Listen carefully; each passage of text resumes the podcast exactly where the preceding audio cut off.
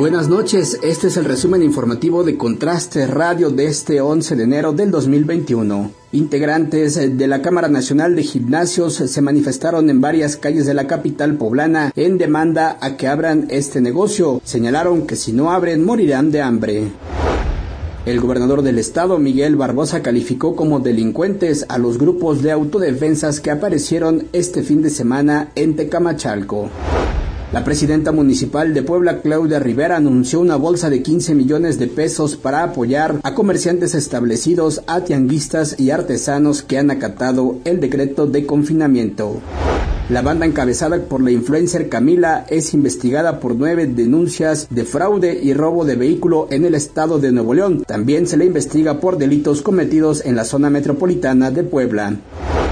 La Secretaría de Seguridad Pública del Estado detuvo a El Jera. Gerardo, de 21 años de edad, es hijo del líder de la banda que operaba en Chignahuapan, apodado El Moco. Este joven quedó a cargo de la banda que en algún momento tuvo el control de esta región del estado.